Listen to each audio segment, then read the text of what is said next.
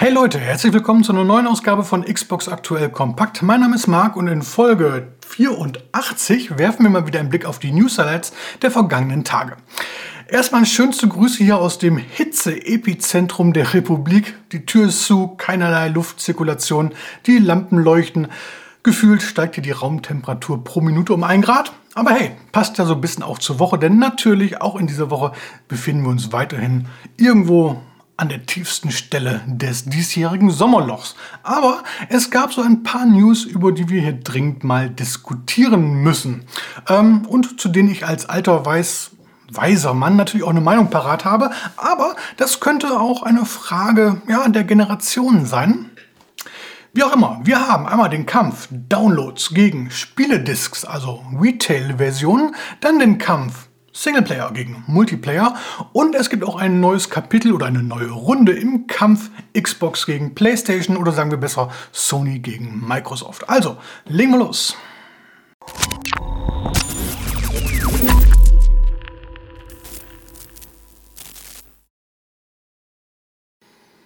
Ja, beginnen wir mit dem Thema Downloads und Spielediscs. Hintergrund sind aktuelle Zahlen von 2021, die jetzt vom Deutschen Spieleverband Game und vom Marktforschungsinstitut GfK veröffentlicht worden sind. Die beziehen sich natürlich nur erstmal auf Deutschland. Das heißt, an alle Zuschauer hier aus Österreich und der Schweiz, bei euch kann es etwas anders aussehen. Ich gehe aber ehrlich gesagt ganz stark davon aus, dass es hier in unserem Kulturbereich wenig Unterschiede gibt. Wie auch immer, Downloads werden natürlich immer wichtiger und äh, hätte man mich jetzt so vorher gefragt, hätte ich gesagt, der absolute Großteil kauft auch auf der Xbox mittlerweile nur noch Downloads und keine Spielediscs mehr. Zumindest lässt das hier so mein Umfeld bisschen vermuten. Ich habe dazu die Tage mal eine Umfrage bei YouTube gestartet. Vielen Dank für eure Teilnahme. Ich blende hier mal ein. Ja, der erste Satz ist schon so ein kleiner Spoiler. Knapp zwei Drittel aller Xbox-Games werden nach aktuellen Zahlen auf Datenträgern verkauft. Wie ist das bei euch? Download im Xbox Store oder Spiel auf Disk? Nun ja, zum Zeitpunkt der Aufnahme hier ist das Ergebnis relativ eindeutig. Download im Xbox Store sagen 66%, Spiel auf Disk lediglich 34%. Natürlich muss man das Ergebnis so ein bisschen mit Vorsicht genießen, denn alle Spieler mit einer Xbox Series S, die müssen ja auf Downloads zurückgreifen, weil die Konsole kein Laufwerk mehr hat. Aber ansonsten deckt sich das zu 100% mit meinen Erwartungen. Aber, wie schon gesagt, Spoiler im ersten Satz, die Realität sieht nicht nur anders aus, sie sieht genau umgekehrt aus. Die jetzt veröffentlichten Zahlen betreffen erstmal PC und Konsolen gesamt. Und da ist es tatsächlich so, dass sechs von zehn verkauften Spielen mittlerweile Downloads sind. Anders ausgedrückt, die Quote für physische Datenträger lag bei 41 Prozent im Jahr 2021.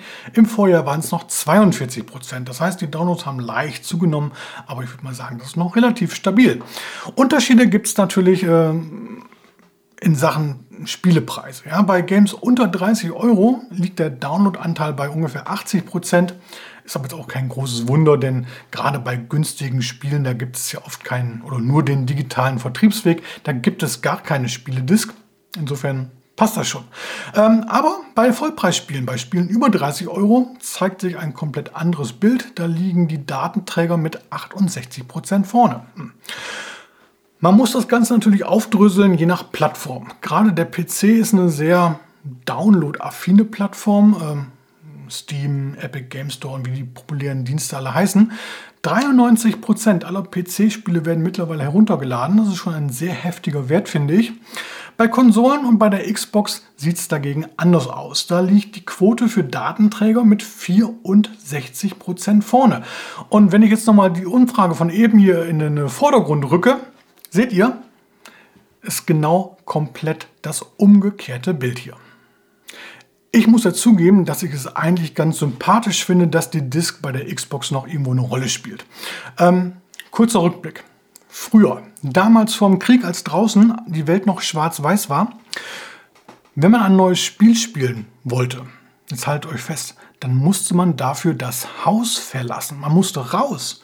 Man musste zu Fuß mit dem Bus oder wie auch immer meistens in ein Stadtzentrum fahren. Ja, da gab es dann sogenannte Läden. Das waren Verkaufseinheiten in Gebäuden. Ja, man musste rein, man musste zum Regal gehen, man musste sich seine Spiele raussuchen, man musste es zur Kasse tragen dann bezahlen und zwar mit Bargeld, mit Bargeld.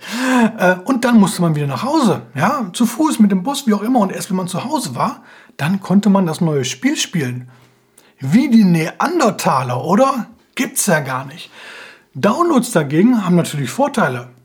Direkt verfügbar, stapeln sich nicht im Regal, für viele wichtig, kann ich nachvollziehen. Äh, und ein ganz großer Vorteil der Datenträger hat sich auch in Luft aufgelöst. Stichwort Day One Patches. Man muss schon so viele Sachen runterladen, da kann man eigentlich das komplette Spiel downloaden, äh, obwohl man die Disk hat. Nun ja, ähm, aber man hat eine Disk, man hat eine Lizenz mit der Disk. Beim Download sieht das natürlich anders aus. Ja, da habt ihr ein Nutzungsrecht. Ja, und wenn äh, der Anbieter Lust und Laune hat, dann schmeißt er das Spiel in diesem Fall einfach aus dem Angebot raus und ihr könnt es nicht mehr spielen. Steht so im Kleingedruckten drin. Gab es schon oft, gibt es wahrscheinlich immer mal wieder und das ist sehr ärgerlich. Sowas passiert mit einer Spieledisk im Grunde genommen nicht. Nun ja, äh, der andere große Vorteil einer Disk ist natürlich der Preisvorteil. Denn egal, ob ihr ein Spiel direkt zum Release kauft oder ein älteres, die Disk ist eigentlich immer günstiger als der Xbox Store. Natürlich gibt es im Xbox Store auch mal Angebote, keine Frage. Äh, aber so der reguläre Preis. Selbst am Release-Tag ist die Disk meistens schon günstiger als die UVP im Xbox Store. Und dann gibt es noch das Thema Wiederverkauf, Weiterverkauf. Ja, ich bin ja auch so einer. Ich spiele ein Spiel meistens einmal durch und dann ist das Thema durch. Ähm, ganz wenige Games kram ich immer mal wieder raus und spiele ich öfters. Die meisten werden einmal gespielt, zweimal und das war's dann. Wenn ich die verkaufe nach ein paar Wochen, kriege ich immer noch ein paar Prozent davon. 50, 40, 30. Ja, selbst ein ein Jahre altes FIFA, was ja irgendwie, das man hinterhergeschmissen bekommt, kriegt man noch für einen Zehner wieder los. Ist also durchaus ein Thema. Ähm, und dann, ganz wichtig, wenn irgendwann mal niemand mehr Datenträger kauft, dann gibt es keine Datenträger mehr im Laden. Und dann hat der Online-Store, in unserem Fall hier der Xbox Store, ein absolutes Preismonopol. Das heißt, der kann dann die Spiele verkaufen, wie er will. Es gibt keinen Wettbewerb mehr. Ich weiß nicht, ob das wirklich eine rosige Zukunft ist. Was meint ihr? Schreibt es mal in die Kommentare. Kommen wir zum nächsten Thema, Singleplayer versus Multiplayer. Hintergrund ist hier eine kurze Stellungnahme seitens Electronic Arts. Ja, mitgeteilt, dass man auch in Zukunft noch auf Singleplayer-Spiele setzen möchte. Sie werden wichtig für das Unternehmen. Soweit, so gut, finde ich in Ordnung, denn gefühlt Stichwort gefühlte Wahrheit, ist es ja so, dass es fast nur noch überall um den Multiplayer geht, also bestenfalls noch um online-kooperative Abenteuer. Online, ganz wichtig, online-kooperativ. Der klassische Singleplayer dagegen, ja, wird immer unwichtiger. So empfinde ich es zumindest. Ähm, dabei hat ja eigentlich so das klassische Videospiel eigentlich einen Singleplayer. Klar, Multiplayer gab es auch schon sehr früh. Man denke an äh, Pong, ja, diese beiden Schläger mit dem Ball, bam, bam, bam, konnte man auch zu zweit spielen. Insofern natürlich, der Multiplayer hat seine Daseinsberechtigung, möchte ich nicht in Frage stellen. Ich wundere mich nur, dass sich so ja, die Vorzeichen gedreht haben. Früher war der Singleplayer wichtig und Multiplayer war so eine Zugabe. Heutzutage wirkt es so, dass sich alles auf den Multiplayer konzentriert und wenn überhaupt so eine Story, so ein Singleplayer noch mitgeliefert wird, nur damit die Entwickler sagen können, hey, wir haben auch eine Kampagne zu bieten. Hoho. In Wahrheit ist das Ganze aber meistens nicht mehr als so ein Tutorial, um so ein bisschen besser in den Multiplayer einsteigen zu können. Äh, und ich frage mich ernsthaft, ist das wirklich der Wille der Spieler? Oder hat das andere Gründe? Finanzielle zum Beispiel. Ich habe dazu ja mal auch die Tage ebenfalls eine Umfrage gestartet bei YouTube. Vielen Dank wieder für die Teilnahme. Schaut mal her. Also, heute betont EA die Wichtigkeit von Singleplayer-Spielen fürs Unternehmen. Was ist für euch generell interessanter, Multiplayer oder Singleplayer? Und zum Zeitpunkt der Aufnahme ist das Ergebnis ja wirklich mehr als deutlich und es überrascht mich auch in dieser Deutlichkeit. Nur 21% setzen auf den Multiplayer, 79% dagegen auf den Singleplayer. Und das bedeutet ja im Umkehrschluss auch, dass sich vier von fünf Spielern eher auf ein gutes Singleplayer-Spiel freuen würden, als auf ein gutes Multiplayer-Spiel. Natürlich ist die Umfrage jetzt nicht repräsentativ, aber sie zeigt doch, denke ich mal, dass ja, Singleplayer-Spiele durchaus beliebt sind und ja, gefragt sind. Und da wundert es mich, dass die Spieleindustrie einem immer so suggeriert, dass die Leute eigentlich nur Multiplayer spielen wollen.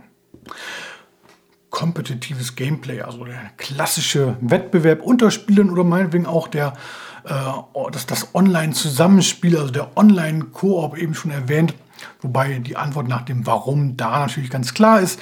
Wenn ich Online-Koop zu viert spiele, dann muss das Spiel viermal gekauft werden. Wenn ich es zu Hause im Splitscreen im Koop spiele, dann wird es nur einmal gekauft. Das ist natürlich ein großer Unterschied. Aber der wesentliche Punkt ist natürlich, dass Multiplayer-Spiele einfach und kostengünstig mit neuen, teils auch einfach nur kleinen Inhalten erweitert werden können und Spiele damit länger bei der Stange gehalten werden. Bestes Beispiel ist ja Grand Theft Auto 5. Ich persönlich hätte mich da sehr mal wieder über eine Story-Erweiterung gefreut, wie bei den Vorgängern. Aber ist nichts. Rockstar meint Konzentration auf GTA Online. Mich haben sie dadurch verloren. Ich investiere in GTA Online sicherlich keinen einzigen Euro. Für eine Erweiterung hätte ich Geld ausgegeben. Aber so ist es halt. Wenn Sie nicht wollen, dann will ich auch nicht. Was sagt ihr zu dem Thema? Ich freue mich auf eure Kommentare. Kommen wir zum nächsten Themenschwerpunkt. Sony gegen Microsoft, Xbox gegen PlayStation oder auch die geplante Activision Blizzard-Übernahme. Ihr erinnert euch, Anfang des Jahres hat Microsoft die Bombe platzen lassen und mitgeteilt, dass man Activision Blizzard übernehmen möchte. Seitdem ist das Ganze ein bisschen, ja, ein bisschen leiser geworden, aber im Hintergrund arbeiten die immer noch kräftig daran. Ähm, planmäßig soll die Übernahme wohl im nächsten Jahr abgeschlossen werden, voraussichtlich im Sommer. Wenn ganz wichtig, die zuständigen Wettbewerbsbehörden in den Ländern, in denen die Unternehmen, die beteiligt sind, eine Rolle spielen, die Übernahme absegnen. Wie funktioniert das normalerweise? Die Wettbewerbshüter fragen halt, was haltet ihr von der Übernahme? Und in der Branche werden dann Statements geschrieben, die werden von den Behörden ausgewertet und da bildet man sich dann ein Urteil. Normalerweise geschieht sowas eher hinter verschlossenen Türen, aber in manchen Ländern, in manchen Behörden gibt es auch sowas wie Transparenz, unter anderem in Brasilien und in Neuseeland. Da kommen wir gleich nochmal drauf zu sprechen. In Brasilien sitzen natürlich auch alle großen Tech-Unternehmen. Und alle wurden sie gefragt, was haltet ihr davon, dass Microsoft Activision Blizzard übernehmen möchte? Und sie haben eigentlich alle geantwortet. Apple, Amazon, Google, Meta, Facebook, Instagram, ähm, ja, haben alle keinen wirklichen Einwand dagegen. Auch Spiele-Publisher haben natürlich geantwortet. Ubisoft, ähm, Warner Brother Games, Bandai Namco, Wild Games und so weiter und so fort. Und auch dort sieht man eigentlich kein großes Problem. Tenor der Aussagen vor der Übernahme gab es äh, Wettbewerb. Nach der Übernahme wird es auch Wettbewerb geben. Von daher, so what? Ein Unternehmen sieht es natürlich nicht ganz so leicht und das ist, naja, Sony. Äh, werfe ich denen gar nicht vor, weil was sollen sie machen? Sollen sie es beklatschen? Natürlich nicht. Aber sie haben jetzt äh, gegenüber den äh, Brit britischen, den brasilianischen Behörden ein längeres Statement geschrieben und das finde ich schon stellenweise etwas fragwürdig. Ähm, ich zitiere mal. Es gibt nur wenige Entwickler, die in der Lage sind, AAA-Spiele zu produzieren. Und dann werden als Beispiel Electronic Arts und Rockstar Games herangezogen. Selbst die wären nicht in der Lage, einen Konkurrenten zu Call of Duty zu etablieren. Der Shooter aus dem Hause Activision ist so beliebt, dass er die Wahl der Konsole beeinflusst und somit der Xbox einen großen Wettbewerbsvorteil ermöglicht. Call of Duty ist eine einzigartige Marke, die von niemandem, niemandem ersetzt werden kann. Sony hat viele interne Studios und wie wir alle wissen, diese Studios machen viele ganz, ganz tolle Spiele. Wenn ich jetzt ein Entwickler aus irgendeinem dieser Studios wäre und ich würde lesen, dass Sony, mein, mein Arbeitgeber, sagt, dass niemand etwas wie Call of Duty auf die Beine stellen könnte, auch ich nicht, dann wäre ich so ein bisschen angepisst. Denn ganz ehrlich, Call of Duty ist alles, aber kein Hexenwerk. Es geht weiter. Das Spiel ist auch für die PlayStation eine wichtige Einnahmequelle und die größte für Sony in Sachen Drittanbietern. Ja, das kann natürlich sein, aber es ändert sich da ja nichts dran, denn Microsoft hat ja bereits gesagt, dass Call of Duty auch weiterhin für die PlayStation ange äh, angeboten werden soll. Also kein Thema. Dann geht Sony weiter zum Xbox Game Pass. Und da, das hat es auch wieder in sich. Ähm, die Tatsache, dass das Spiel durch die Übernahme kostenlos im Xbox Game Pass landet, ist ein zusätzlicher Nachteil. Abo-Dienste äh, konkurrieren mit herkömmlichen Spieleverkäufen. Und aufgrund der geringen Kosten für die Abonnenten äh, sind sie vielleicht sogar wettbewerbswidrig in Bezug auf Publisher, die ihre Investitionen durch einen Verkauf zum Vollpreis wieder hereinholen müssen. Man ist der Auffassung, dass Abo-Dienste den Spielen eher schaden, weil die Qualität der Games sinke. Davon abgesehen habe der Xbox Game Pass in den letzten Jahren 60 bis 70 Prozent des weltweiten Marktes für Spiele-Abo-Dienste erobert und Mitbewerber hätten es sehr schwer hier aufzuholen, selbst mit erheblichen Investitionen. Sony hat doch gerade erst PlayStation Plus neu gestartet. Ähm, traut man dem eigenen Angebot wirklich nicht zu, mit äh, dem Xbox Game Pass zu konkurrieren? Hm? Tun sie auch nicht, denn ganz ehrlich, äh, der Xbox Game Pass ist einfach attraktiver, müssen wir mal so hinstellen. Äh, und das liegt nicht an Spielen wie Call of Duty, sondern es liegt einfach daran, dass das Gesamtpaket stimmt. Ja, bei Xbox kommen alle Spiele direkt zum Release in den Game Pass. Bei Sony muss man selbst die Sony eigenen Spiele zum Release erstmal kaufen und die kommen irgendwann mal später in das PlayStation Plus Abo. Nicht attraktiv, oder? Ähm, also finde ich sehr fragwürdig. Das, das ärgert mich auch so ein bisschen, weil Sony ist ja selber ein, ein Unternehmen, was sehr viel Geld äh, äh, ausgibt, um exklusive Spiele zu bekommen. Gar nicht mal im, im, in den eigenen Studios, sondern auch, äh, auch bei Drittanbietern. Ja? Man denke nur an Square Enix, die machen ja fast nur noch Spiele für die PlayStation, Final Fantasy und so weiter und so fort. Ähm, das ist doch einfach, äh, sie machen genau das gleiche wie Microsoft und werfen es hier vor, dass man, dass man sich Marken sichert, mit denen man dann Vorteile am Markt erlangt. Na, finde ich sehr äh, gewagt das Ganze und äh, meiner Meinung nach macht sich Sony damit sogar eher lächerlich. Doch auch Microsoft hat sich nicht wirklich mit Ruhm bekleckert. Wir wechseln mal von Brasilien nach Neuseeland. Gleiches Spiel. Dort hat sich Microsoft gegenüber der neuseeländischen Handelskommission zum geplanten Activision Blizzard Deal geäußert und in den veröffentlichten Dokumenten sticht so ein Zitat hervor, welches arg zu denken gibt. Nämlich, ähm, die Spiele von Activision Blizzard haben nichts Einzigartiges zu bieten und keines kann als Must-Have bezeichnet werden, vor dem sich Mitbewerber fürchten müssen. Nun ja, das ist natürlich so ein bisschen äh, Understatement, Taktik. Ähm, aber ganz ehrlich, wenn ich für Spielemarken wie Call of Duty, Overwatch, Diablo, World of Warcraft und wie sie alle heißen, 69 Milliarden US-Dollar auf den Tisch legen möchte und dann sage, dass diese Marken nichts Besonderes seien, dann mache ich mich auch so ein bisschen lächerlich, oder? So, werfen wir einen Blick auf die restlichen News-Highlights, wenn man sie denn so nennen kann, hier im Schnelldurchlauf. Fangen wir an mit Grounded. Das Survival-Spiel ist ja schon seit zwei Jahren im Early Access verfügbar als Xbox Game Preview. Am 27. September ist jetzt der finale Release. Dann gibt es auch eine neue Singleplayer- und Koop-Kampagne. Dann haben wir hier F1 22. Die Formel 1 Rennsimulation bekommt zwei neue Kurse spendiert. Der erste ist bereits verfügbar. Autodromo Internacional do Algarve in Portugal, besser bekannt als Portimao. Und am 12. September folgt dann noch der Shanghai International Circuit in China. Äh, dann haben wir Battlefield 2042. Da haben DICE und Electronic Arts jetzt das Update 1.2 für die Season 1 veröffentlicht. Diese bietet unter anderem Balance-Optimierungen und Komfortverbesserungen, um, Zitat, Waffen und Fahrzeuge fairer zu machen. Na denn. Psychonauts 2 ist ja schon seit einiger Zeit als Download erhältlich, auch innerhalb des Xbox Game Pass. Am 27. September folgt jetzt noch eine Version äh, für den regulären Handel, also auf Disk, äh, inklusive 3D-Cover, Kunstkarten und anderen Sammelobjekten. Dann eine Neuankündigung. Der Police Simulator Patrol Officers soll im Laufe dieses Jahres für die Xbox erscheinen. Erinnert so ein bisschen an den Autobahn-Polizeisimulator, allerdings ohne Autobahn. Und dann haben wir hier den Xbox Game Pass, nämlich alle Änderungen bis Mitte August.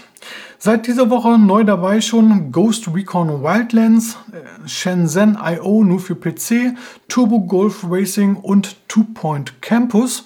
Nächste Woche folgen dann auch noch Cooking Simulator, Expeditions Worm nur für den PC und Off-World Trading Company ebenfalls nur für den PC. Zeitgleich müssen wir uns von ein paar Spielen aus dem Game Pass verabschieden, genauer gesagt am 15. August. Das betrifft Boyfriend Dungeon, Curse of the Dead Gods, Library of Ruina, Starmancer, PC und Train Sim World 2. Dann haben wir ein neues Gerücht zum Zombie-Spiel Dead Island 2. Das soll nämlich noch in diesem Jahr enthüllt werden, allerspätestens im Rahmen der Game Awards im Dezember. Anfang des Jahres wurde ja bereits mitgeteilt, dass das Spiel noch innerhalb eines Jahres veröffentlicht werden soll, also spätestens Anfang 2023. Man darf gespannt sein. Dann haben wir eine weitere Neuankündigung, nämlich AEW Fight Forever, ein neues Wrestling-Spiel von THQ Nordic. AEW All Elite Wrestling, das ist so die zweitgrößte Wrestling-Organisation hinter der WWE. Einen Termin gibt es noch nicht. Die Entwicklung übernimmt Jukes, die haben ja früher schon an den WWE-Spielen gearbeitet. Dieses soll hier aber etwas arcade-lastiger werden. Kommen wir zur nächsten Ankündigung. Meet Your Maker, das nächste Spiel der Dead by Daylight Macher, also Behavior Interactive, soll im Laufe des nächsten Jahres erscheinen. Es geht darum, dass man eigene Außenposten sichert durch Wachen, durch Fallen äh, und zeitgleich die Außenposten anderer Spieler angreift. Dann haben wir ähm, The Ascent bekommt einen neuen DLC namens Cyber Heist. Am 18. August ist es soweit, kostet dann 9,99 Euro.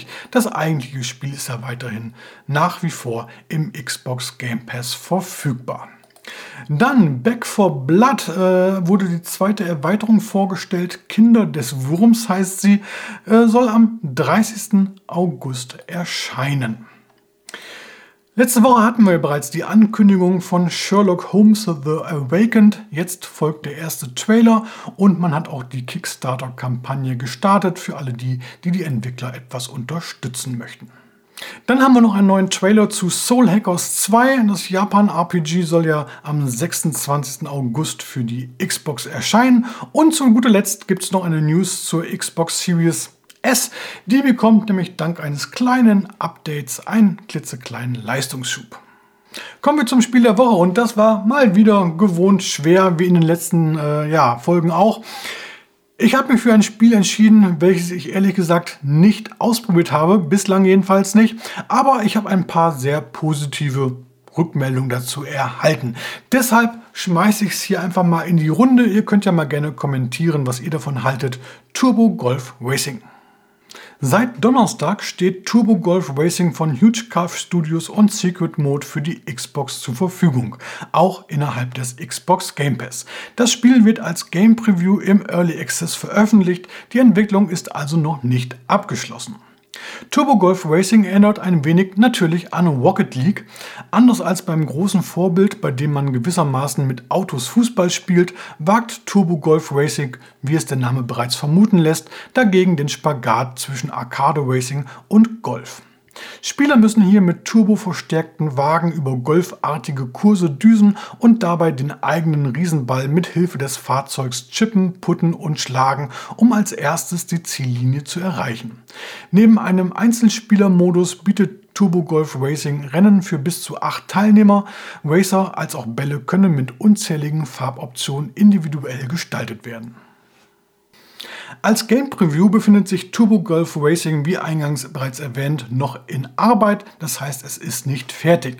Wer die Entwickler allerdings unterstützen will, kann das mit einem Kauf schon jetzt tun. Abseits des Game Pass kostet der Download 17,99 Euro. Eine kostenlose Anspielversion steht im Xbox Store zur Verfügung. So, werfen wir zum Abschluss einen Blick auf die kommende Woche und naja, auch da tut sich nicht ganz so viel. Zwei Spiele solltet ihr vielleicht auf dem Zettel haben, erscheinen beide am 11. August. Einmal Cult of the Lamp und dann noch das Free-to-Play-Prügelspiel Rumbleverse. Damit verabschiedet sich Xbox Aktuell Kompakt Folge 84 in den wohlverdienten Feierabend und in den Pool. Wenn euch das Video oder der Podcast gefallen hat, dann lasst wie immer gerne ein Like oder wenn noch nicht geschehen ein Abo da. Wir sehen bzw. hören uns beim nächsten Mal wieder. Bis dann, macht's gut. Ciao, ciao.